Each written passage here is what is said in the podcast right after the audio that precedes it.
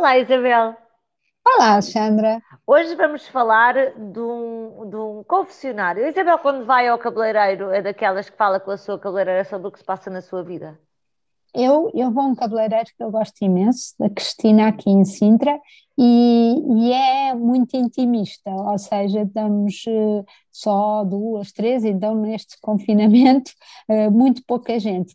E, e, às vezes falo, mas não muito intimista, mas, mas é, acho, acho que se faz amigos, eh, acho que, que se criam relações ao longo do tempo de verdadeira amizade. Com, é, é, muito, é, muito, engraçado, é muito engraçado, porque ainda mais vamos sempre ao mesmo, de facto há uma evolução nas conversas, como é que estás, como é que estavas, se o problema que nos levou lá num dia já está resolvido ou não está. Mas Isabel, uh, talvez quem nos esteja a ouvir, homens que nos estejam a ouvir, estão a pensar, ah, isso é mesmo coisa de, de mulher.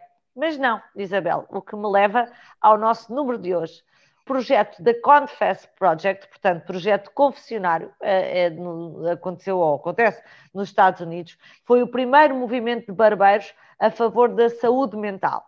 E então, quem é que se lembrou disto? O Lorenzo e, e uma equipa uh, criaram este, este projeto que passou por formar 300 uh, barbeiros em 12 uh, ah, estados diferentes dos Estados Unidos, que até ao final de 2021 este número de 300 vai chegar a mil.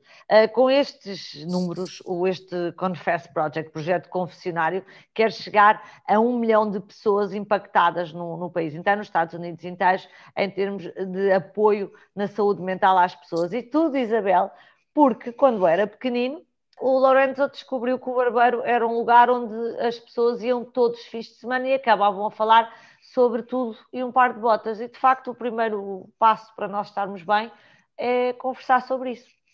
Não acha lindo? É, exatamente, e ele, ele conta que hum, que depois teve uma depressão e passou por vários problemas de, de, saúde mental e achou, de repente, teve esta ideia de que realmente aquele lugar seguro, que é para muita gente o barbeiro, e nestas comunidades mais, mais fechadas, provavelmente, uh, onde, onde muitas vezes o barbeiro é o elemento aglutinador da população daquele sítio, que o barbeiro acabava por ser o sensato que, que, que, dá conselhos, que ajuda, que está ali uh, num momento especial, muito próximo, no fundo confiavam-lhe a uma lâmina, não é? Ele tem uma lâmina na cabeça ou uma tesoura, e as pessoas confiam-lhes a cabeça e a barba, um, ehm, e portanto a cara, e que as pessoas eram, uh, que aquilo é, era importante, essas conversas eram importantes. E ele decidiu criar este projeto e, e, e ele diz, eu não, não estou a criar uh, terapeutas, não é uh, nem a concorrer. Exatamente, nem a concorrer com os psicólogos, nem com os psiquiatras. Estou a dar formação a estes barbeiros para aproveitarem estas conversas para ajudar, para ser uma escuta ativa, para poderem indicar, um, formados para saber o que podem indicar e que tipo de ajuda é que podem indicar às pessoas. Eu achei isto tão engraçado, Alexandra, porque eu acho que, é, eu acho que, que de facto é pela, pela surpresa e pela originalidade que nós vamos chegar à saúde mental das pessoas e é nos sítios certos. Isabel, mas sabe, uma vezes... coisa, sabe uma coisa que me ocorreu quando, quando li esta, esta notícia que a Isabel partilhou comigo? Ocorreu-me assim: eu só espero que a minha cabeleireira não me comece a perguntar e como é que isso a faz sentir, porque o que eu espero da minha cabeleireira é que ela tenha imensas opiniões sobre os assuntos sobre os quais eu, eu falo, porque senão perdia-se metade da graça.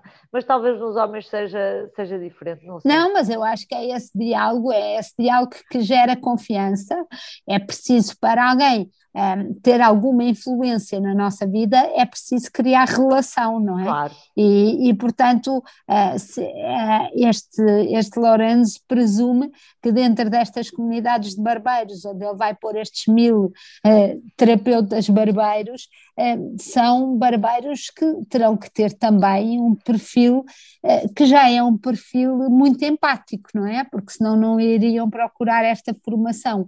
Ou seja, eles são barbeiros primeiro e procuram a formação a seguir.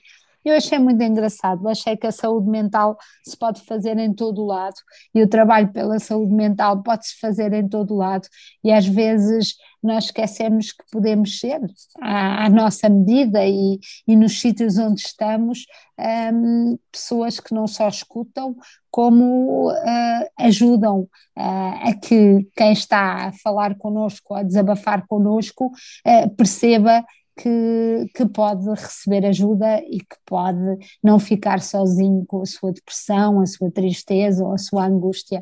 E por isso eu acho que estes barbares são serviço público. Estamos de acordo.